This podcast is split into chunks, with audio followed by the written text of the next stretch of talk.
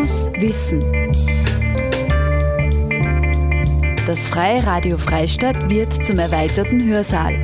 Wir bringen Vorträge und Podiumsdiskussionen ins Radio. Aus den Bereichen Gesundheit, Medien, Pädagogik, Ökologie und vieles mehr. Interessantes aus der Welt der IT. Unter diesem Titel fand heuer am 13. April eine vierteilige Vortragsreihe im Rahmen der Langen Nacht der Forschung im Softwarepark Hagenberg statt. Hören Sie in der heutigen Ausgabe von Fokus Wissen den Vortrag von Josef Küng zum Thema Der Weg von datenverarbeitenden Maschinen zu intelligenten Computern. Er erläutert die Begriffe Daten, Information und Wissen und wie diese im Zusammenhang mit Maschinen im Besonderen zu Computern stehen. Dr. Josef Küng ist außerordentlicher Universitätsprofessor an der Johannes Kepler Universität Linz am Institut für anwendungsorientierte Wissensverarbeitung. Es ist an der Zeit. Ich habe es geschafft, den Beamer einzuschalten. Ich grüße Sie sehr herzlich zum Vortrag zum Thema von datenverarbeitenden Maschinen zur künstlichen Intelligenz und als Untertitel und das FAW, das ist unser Institut an der JKU und im Softwarepark Hagenberg. Mein Name ist Josef Küng. Ich arbeite an diesem FAW, das in ausgesprochener Weise Institut für anwendungsorientierte Wissensverarbeitung heißt und eben zur Johannes Kepler Universität Linz gehört. Mein Arbeitsplatz ist eigentlich an der Johannes Kepler Universität, also am Campus in Linz. Und, aber unser Institut hat auch einige Räumlichkeiten hier im Softwarepark. Genau vis-à-vis -vis haben wir einige Büros und wickeln auch Forschungsprojekte hier in Hagenberg ab. Ich werde den Vortrag eher allgemein halten und vielleicht schaffen wir es auch, schaffe ich es, dass wir auch etwas früher fertig werden vor der halben Stunde und dann bleibt noch etwas Zeit auch zu diskutieren, Fragen Ihrerseits zu diesem Thema künstliche Intelligenz oder, oder auch anderes. Uni, Softwarepark, sehr gerne. Ich möchte Ihnen genau das bringen, werden wir eh gleich sehen. Und das allererste ist, was ich jetzt bringe, ist eine Folie, die auch meine Studenten als erstes bekommen, wenn sie die Vorlesung Wissensbasierte Systeme bei mir hören. Und da geht's genau um diese Begriffe, um diese drei. Daten, Information und Wissen. Wir sind in einer Welt, wo die Begriffe gerne irgendwie verwendet werden. An der Universität, in der akademischen Welt geht das nicht so einfach. Zumindest als Student müssen Sie dann, die Studenten, die Begriffe auch exakt verwenden. Was sind Daten? Daten sind jetzt nach strenger Definition etwas, was wir lesen können. Nur lesen, ganz wichtig oder was eine Maschine lesen kann. Zum Beispiel hier. Das heißt, da braucht es einmal schon ein Alphabet dazu. Aber hier, das können wir lesen. 1, 2, 0, 5, 6, 2, das dürften irgendwelche Zahlen sein. Das sind Daten. Das kann ein Computer einmal in sich aufnehmen, lesen, speichern. Das nächste ist Information. Diese Ziffern kriegen jetzt plötzlich eine Bedeutung, wenn es noch ein zweites Datum, eine zweite Art von Daten gibt, nämlich die sagt, was ist die Bedeutung der ersten. Also wenn ich jetzt noch zusätzlich lese, das ist der Geburtstag einer Person, dann kann ich mit diesen Ziffern schon viel mehr anfangen. Und das nennen wir Information. Und diese Zusatzdaten nennt man dann in der akademischen Welt Semantik, Bedeutung. Also wenn ich Daten plus Bedeutung habe, also ich weiß, was das bedeutet, was das ist, was ich da jetzt lies, dann habe ich Information. Sie werden oft die Begriffe Datenbank oder Informationssystem hören. Und wenn sie richtig verwendet wurden, diese Begriffe, dann ist ganz klar, eine Datenbank tut nur Dinge lesen und speichern, versteht nichts. Ein Informationssystem hat schon zusätzliche Daten, die die Bedeutung der ersten Daten enthalten, die Semantik. Und Wissen ist dann, also wir sprechen dann von Wissen, wenn es zum Beispiel so aussieht, wenn morgen der Geburtstag einer Person ist und diese Person ist ein Freund oder äh, Familienangehöriger, dann schreibe eine Geburtstags-E-Mail, also die Handlungsvorschrift, was wir jetzt damit tun mit der Information. Das bezeichnen wir als Wissen. Und wissensbasierte Systeme und Wissensverarbeitung, unser Institut hat ja im Namen anwendungsorientierte Wissensverarbeitung, macht sich genau Gedanken über Computerprogramme, die dann sowas können, die aus der Information dann auch Handlungen ableiten können, vorschlagen können einem Benutzer oder sogar autonom durchführen können. Es gibt noch eine Stufe drüber, das ist eine Wissenschaft, das ist aus einer wissenschaftlichen Publikation und gilt als Lehrmeinung. Es gibt dann noch die Weisheit, die ist dann noch einmal drüber und wo man dann noch sozusagen sich Gedanken über das Wissen macht. Computer haben mit Weisheit nichts zu tun, ist noch nicht programmiert und wird wohl auch nicht programmiert werden. Okay, eine datenverarbeitende Maschine ist jetzt also vereinfacht gesagt, es sind Daten eingelesen worden in den Computer, sie sind verarbeitet worden und vielleicht dann danach auch irgendwo hingeschrieben worden. Wohin auch immer. Und solche Maschinen findet man überall. Also jede Steuerung, jede Heizungssteuerung ist so eine datenverarbeitende Maschine, liest die Temperatur von da und dort ein, macht ein bisschen Vergleiche, Verarbeitung und schaltet ein paar Ventile auf und zu oder mehr auf und mehr zu. Okay, das ist die Ausgangssituation, datenverarbeitende Maschinen. Jetzt wechseln wir zur Thematik Intelligenz und dort künstliche Intelligenz. Ich weiß nicht, äh, ob überhaupt jemand herinnen sitzt. Es war um 19.30 ein Vortrag, den habe ich mir extra angehört vom Herrn Girardi von der RIS GmbH, der über künstliche Intelligenz und menschliche Intelligenz vorgetragen hat. Und der hat auch eine Definition von künstlicher Intelligenz gebracht, die war etwas eingeschränkter. Ich habe hier die etwas allgemeinere Definition. Die künstliche Intelligenz ist auf alle Fälle ein Teil der Informatik.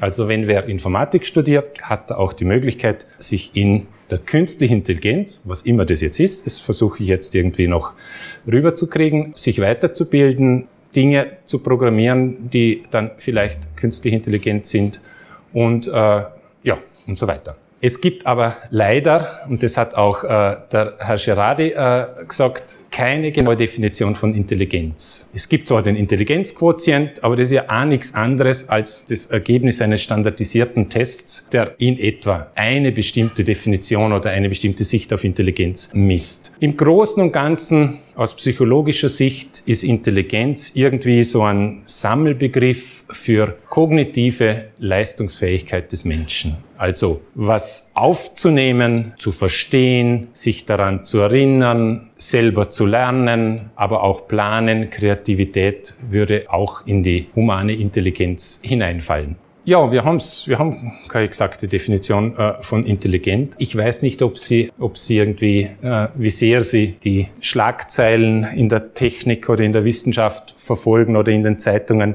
Es ist, jede Zeit hat ihre Begriffe. Und zurzeit ist kognitiv ein ganz, ganz, wie soll ich sagen, beliebter Begriff. Heute sind alle Systeme kognitiv. Wir haben kognitive Industriesysteme, wir haben kognitive Roboter, wir haben kognitive Heimsteuerungssysteme. Früher waren sie smart, dann waren sie intelligent und jetzt sind sie kognitiv. Aber es braucht auch jede Zeit sozusagen auch neue Verpackungen. Im Großen und Ganzen geht's doch immer um dasselbe. Aber jetzt zur künstlichen Intelligenz. Und man muss es eigentlich sagen, die künstliche Intelligenz ist der Versuch, menschenähnliche Intelligenz von dem wir eigentlich gar nicht wissen, wie wir sie exakt wissenschaftlich definieren sollen, nachzubilden. Was heißt, Software zu erstellen, die ein Verhalten aufweist, dass wir, wenn ein Mensch dieses Verhalten zeigen würde, wir diesen Menschen als intelligent bezeichnen würden. So in etwa kann man sich die künstliche Intelligenz einmal von der Anspruchshaltung, von der Definition her vorstellen. Es gibt dann noch Nuancen, weil nämlich im anglikanischen Raum in Amerika ist der Begriff Intelligence leicht anders belegt als der Begriff Intelligenz im Deutschen. In den USA ist Intelligent relativ schnell was.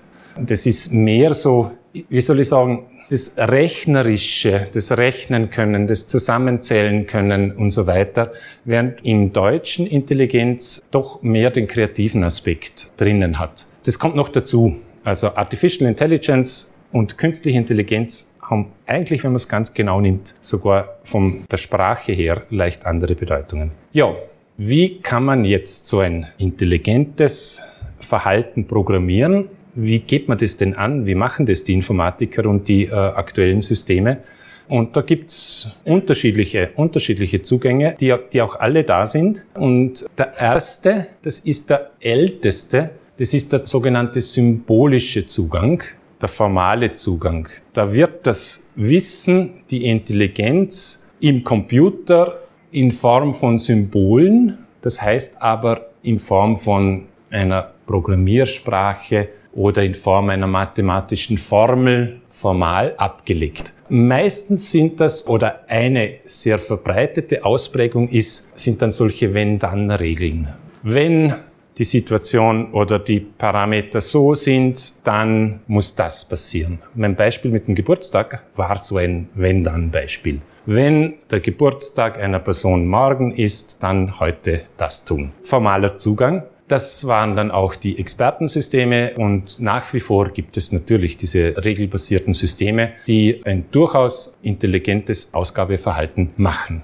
Dann gibt's die sogenannten Computational Intelligence Ansätze und das sind die, die heute zurzeit gerade in der Hype-Phase sind nämlich vor allem die sogenannten neuronalen Netze. Neuronale Netze sind Systeme, Programme, die versuchen, die Grundidee unseres Gehirns nachzuprogrammieren. Und vor allem, also da gibt's Knoten, gibt's Verbindungen zwischen den Knoten, wie die Synapsen im Hirn und Axon zu den anderen Nervenzellen und den dritten. Also da gibt's Knoten, gibt's Verbindungen und die Information, in Wirklichkeit Zahlen fließen von einer Eingabeschicht durch dieses Netzwerk durch und kommen dann bei der Ausgabeschicht raus und geben das Ergebnis. Das Tolle an diesen neuronalen Netzen ist, man muss sich eigentlich gar nicht über die Lösung Gedanken machen, die werden einfach trainiert. Die kann man trainieren. Das heißt, man braucht ganz, ganz viele Trainingsdaten. Man weiß, zu diesem Input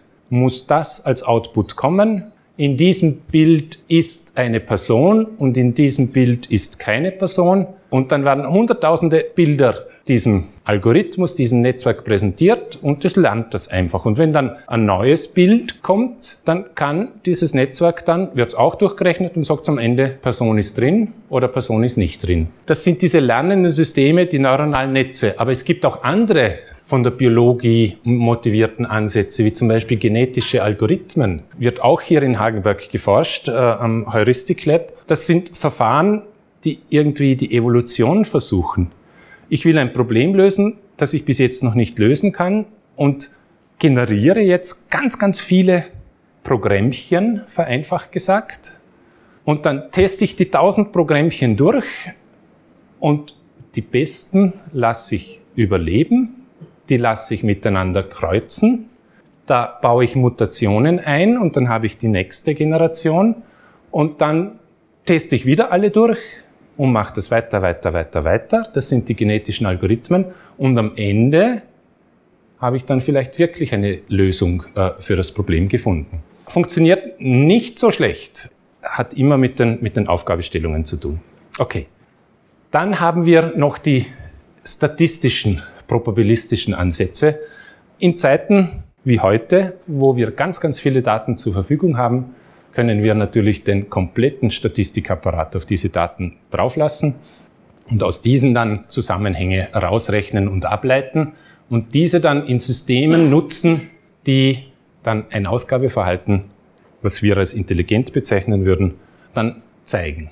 Und last but not least gibt es dann die Kombination daraus. Auch Suchmaschinen. Suchmaschinen arbeiten mit einer Kombination von Statistik, probabilistischen Möglichkeiten und, und symbolischen. Äh, also es sind auch Wenn-Dann-Regeln und, und, und, und andere Arten der symbolischen Wissensrepräsentation dann drinnen. Okay, das sind so ganz, ganz prinzipiell äh, die Familien.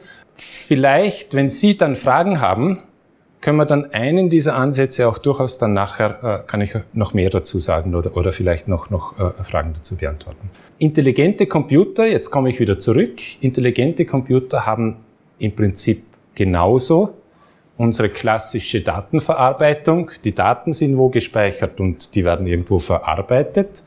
Was aber jetzt dazu kommt, ist, dass wir nicht nur Daten haben, sondern auch eine Wissensbasis, ein Wissen, also wir haben dann noch eine zweite Datenbank oder eine erweiterte Datenbank, wo dann das Wissen, wo diese Wenn-Dann-Dinger drinnen stehen und unsere Verarbeitung nutzt dann dieses Wissen und kann dann die eigentliche Datenverarbeitung dann verbessern oder halt eben intelligent machen.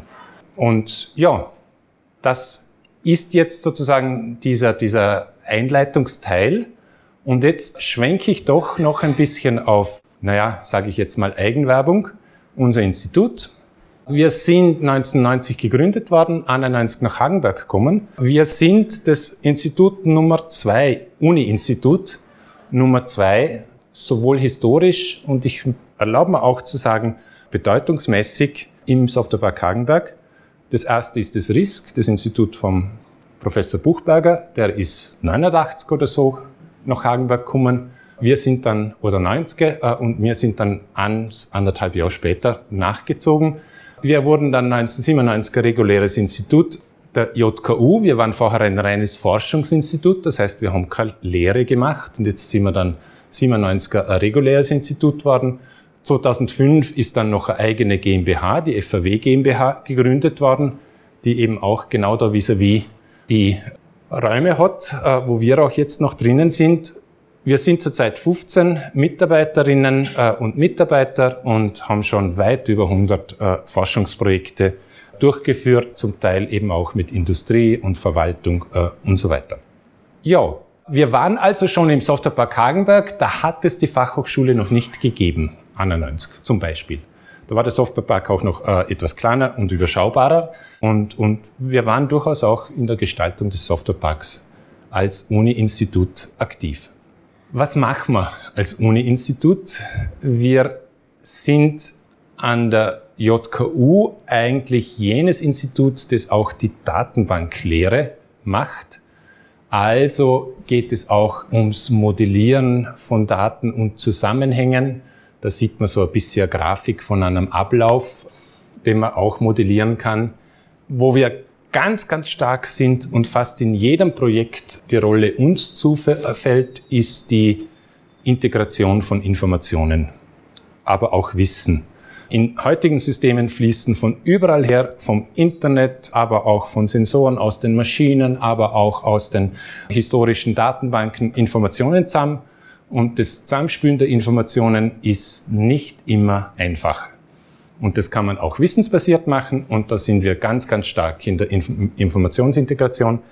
Ein Spezialgebiet sind dann die Data Warehouses. Das sind ganz, ganz große Datenbanken, um Analysen daraus zu ziehen.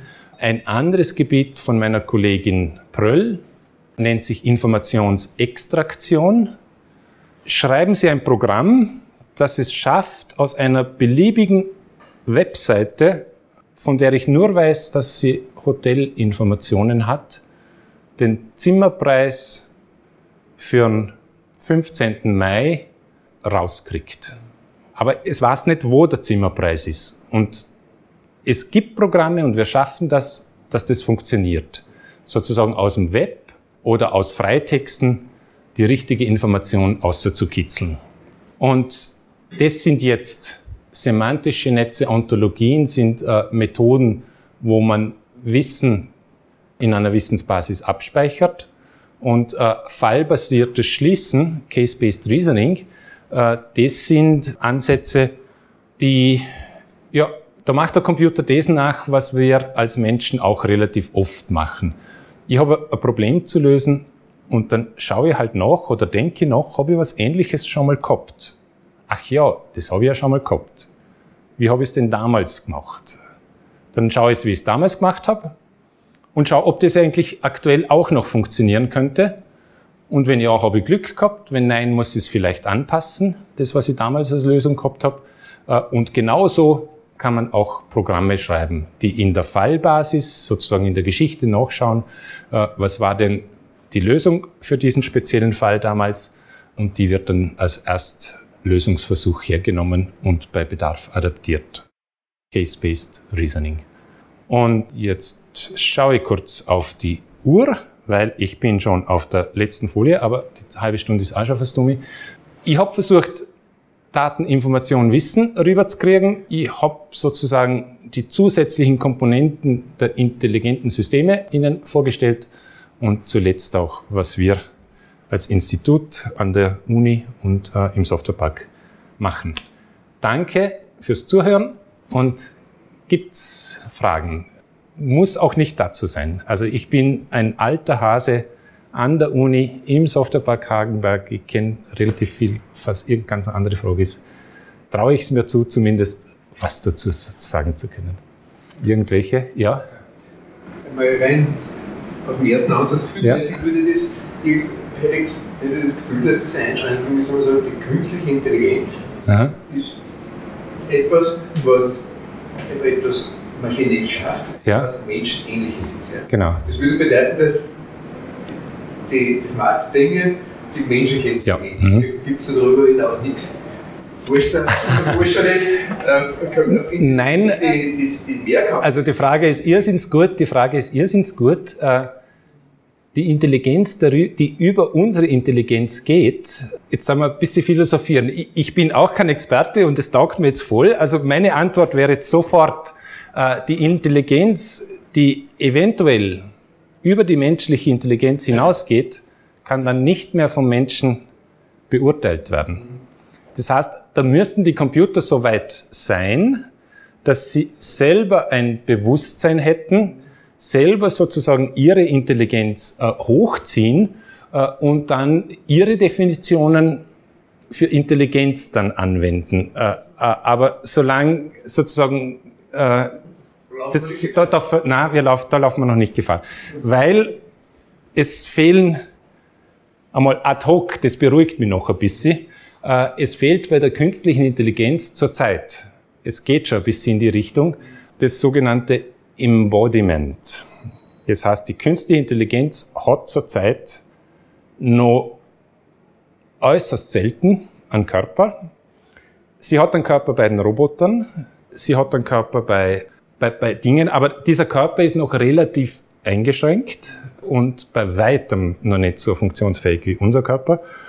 Und was noch viel, viel sozusagen noch beruhigender aus meiner Sicht ist, sie hat auch noch absolut, und da sind wir, habe ich noch nicht einmal ansatzweise Informationen auf den Tagungen gehört und ich bin in der künstlichen Intelligenzszene auch ein bisschen unterwegs. Sie hat kein Selbstbewusstsein. Sozusagen, das, sozusagen, die, diese Reflexion, was ist gut und was ist schlecht für mich als Körper, also ich brauche den Körper und ich brauche dann auch das, dieses Selbstbewusstsein, was ist für meinen Körper gut und was ist wichtig. Das ist ab, und das lässt sie auch nicht mit Wenn-Dann-Regeln programmieren. Weil wenn man das mit Wenn-Dann-Regeln programmieren würde, dann wäre es wieder endlich. Also dann, Wenn-Dann-Regeln können sich ganz, ganz schlecht selber, selber vervielfältigen sinnvoll. Da sind wir dann beim maschinellen Lernen. Und das maschinellen Lernen ist die Methoden, die jetzt da sind, zielen alle nur auf sozusagen Input-Output trainieren ab. Und da ist weit und breit nichts an einer Selbstreflexion und an einem Selbstbewusstsein möglich. Ah, prinzipiell nicht möglich. Also noch ein bisschen beruhigend aus meiner Sicht. genau. Aber nichtsdestotrotz, man muss auch wissen, man darf denn diesen, gerade den Antrainierten, das hat der Kollege vorher gesagt, das ist vielleicht ganz, ganz eine wichtige Botschaft. Bei den antrainierten Systemen und ein bisschen kommt es jetzt schon beim autonomen Auto, was an Unfällen passiert ist vor kurzem, kommt es schon zutage, der reproduziert, was ihm vorgesetzt wurde. Und klassisches Beispiel und, und, und es ist ganz, ganz kritisch und ich bin mir nicht ganz sicher, ob das immer richtig gemacht wird, meistens nicht ganz. Man trainiert da Eingabe-Ausgabeverhalten an und man weiß nicht, was diese Knoten dazwischen machen. Man sieht, okay, es funktioniert mit meinen Trainingsdaten, aber man weiß nicht, wird es mit den Nicht-Trainingsdaten auch funktionieren. Ein einfaches Beispiel. Das USA-Militär hat so ein System antrainiert, um äh, Landmaschinen von Militärgerät auf dem Feld in einer Luftaufnahme zu unterscheiden. Also 5000 Bilder von Traktoren, Mähdreschern und so weiter, Luftaufnahmen auf dem Feld. Dann am Nachmittag alle weg, Mittag und am Nachmittag alle Panzer aufs Feld, 5000 Bilder. Dann Netzwerk trainiert, hat super funktioniert. Bei den Beispielsbildern alles richtig erkannt worden. Und jetzt haben sie glücklicherweise den Versuch noch einmal gemacht. Die Panzer sind schon auf dem Feld gestanden und okay, am nächsten Tag haben sie äh, die Panzer am Vormittag fotografiert, am Nachmittag haben sie gewechselt, die Landmaschinen wieder aufs Feld fotografiert und alle sind falsch erkannt worden.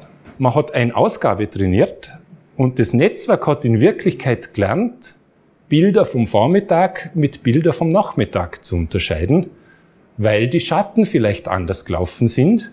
Und man hat es auch trainiert, man hat dieselben Bilder genommen, hat super funktioniert. Gell? Das hängt so viel, diese antrainierten Systeme, von den Trainingsdaten ab. Und bei den Trainingsdaten hat man meistens nicht genug oder, oder sind Dinge drinnen, die man nicht berücksichtigt, weil das lernt einfach irgendeinen Zusammenhang und der Zusammenhang zwischen richtig und falsch war, wenn es am Vormittag die Aufnahme war, es richtig, aber wenn die Schatten so waren, war es richtig und wenn die Schatten anders sind, war es falsch. Aber in Wirklichkeit hätten wir als Menschen glaubt, der hat jetzt Traktoren vom Panzer äh, unterscheiden gelernt. Äh, und wir wissen es nicht. Gell? Also muss man ganz vorsichtig sein bei den antrainierten maschinellen Lernen, weil die leben und sterben vom, äh, von den Trainingsdaten. Und ich bin einer, okay, ich bin auch etwas älter schon, der in dieser formalen Seite der künstlichen Intelligenz zu Hause ist. Mein Beispiel ist immer, ich hoffe nicht, dass wenn ich in zehn Jahren einen Studenten frage, er soll das Volumen von dem Raum ausrechnen, mir der Student sagt,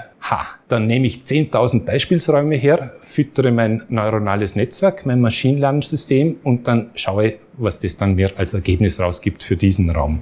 Ich hoffe, er ist noch in der Lage oder sie ist noch in der Lage, Länge mal Breite mal Höhe ausrechnen zu können und ein Volumen eines Raumes auszurechnen. Also da, wo wir wissen, dass wir Formeln haben und formale Zusammenhänge kennen, hoffe ich, dass sie nicht verloren gehen äh, durch sozusagen dieses, man kann jetzt bei Google äh, äh ein System, unten haben Sie es, äh, äh beim FLLL ist es, äh, das Trainingssystem, das ist von Google overgeladen, kann man, kann man dieses Deep Learning System spülen, sich Dinge anlernen. Man muss sich bewusst sein, was man beim Lernen, was hat man gelehrt und man darf dann nicht glauben, dass das System was anderes kann. Äh, es hat das gelernt, was man an eine Ausgabe ihm vorgesetzt hat. Und äh, okay. Wie schaut die Verknüpfung aus mit menschlicher Intelligenz und künstlicher? Ah, ganz, ganz schwierig. Da traue ich mir jetzt, da traue ich mir jetzt nicht viel zu sagen. Es ist gerade kürzlich durch die Medien gegangen, dass im MIT sie jetzt einen, einen Sensor entwickelt haben, der direkt aus dem Gehirn lesen kann. Erstens muss, muss, okay, das dürfte jetzt irgendwie funktioniert haben. Es ist aber dann nicht eine Übertragung von Intelligenz vom Menschen in die Maschine, sondern es ist sozusagen ein Übertragen, ich würde jetzt einmal sagen, des Resultats von Intelligenz. Wenn ich mich dann sozusagen vom Gehirn mir ganz fest vorstelle, jetzt hätte ich gern ein, was weiß ich, dass mein Computer mir die E-Mails abruft oder so irgendetwas und der Computer macht's dann, dann ist es eine Art Schnittstelle, aber es ist nicht die Intelligenz selbst, die, die rausgenommen wird. Also, ja, aber da weiß ich noch zu wenig, außer, also haben wir den gleichen Informationsstand. Also das habe ich jetzt noch nicht im Detail noch recherchieren können. Noch. Dann sage ich Danke, wünsche noch einen schönen Restabend. Jetzt geht es eh schon, glaube ich, langsam äh, der Neige zu mit der lange Nacht der Forschung. Und äh, ein schönes Wochenende dann noch. Okay, Wiedersehen. Sie hörten eine weitere Ausgabe unserer Sendereihe Fokus Wissen. Heute mit einem Vortrag von Josef Küng zum Thema Der Weg von datenverarbeiteten Maschinen zu intelligenten Computern. Dr. Josef Küng ist Universitätsprofessor an der Johannes Kepler Universität Linz am Institut für anwendungsorientierte Wissensverarbeitung. Der Vortrag fand im Rahmen der vierteiligen Vortragsreihe Interessantes aus der Welt der IT bei der Langen Nacht der Forschung am 13. April 2018 im Softwarepark Hagenberg statt. Diese Sendung und die drei anderen Vorträge können Sie auch in der Radiothek des Freien Radio Freistaats nachhören. Mehr dazu auf www.frf.at.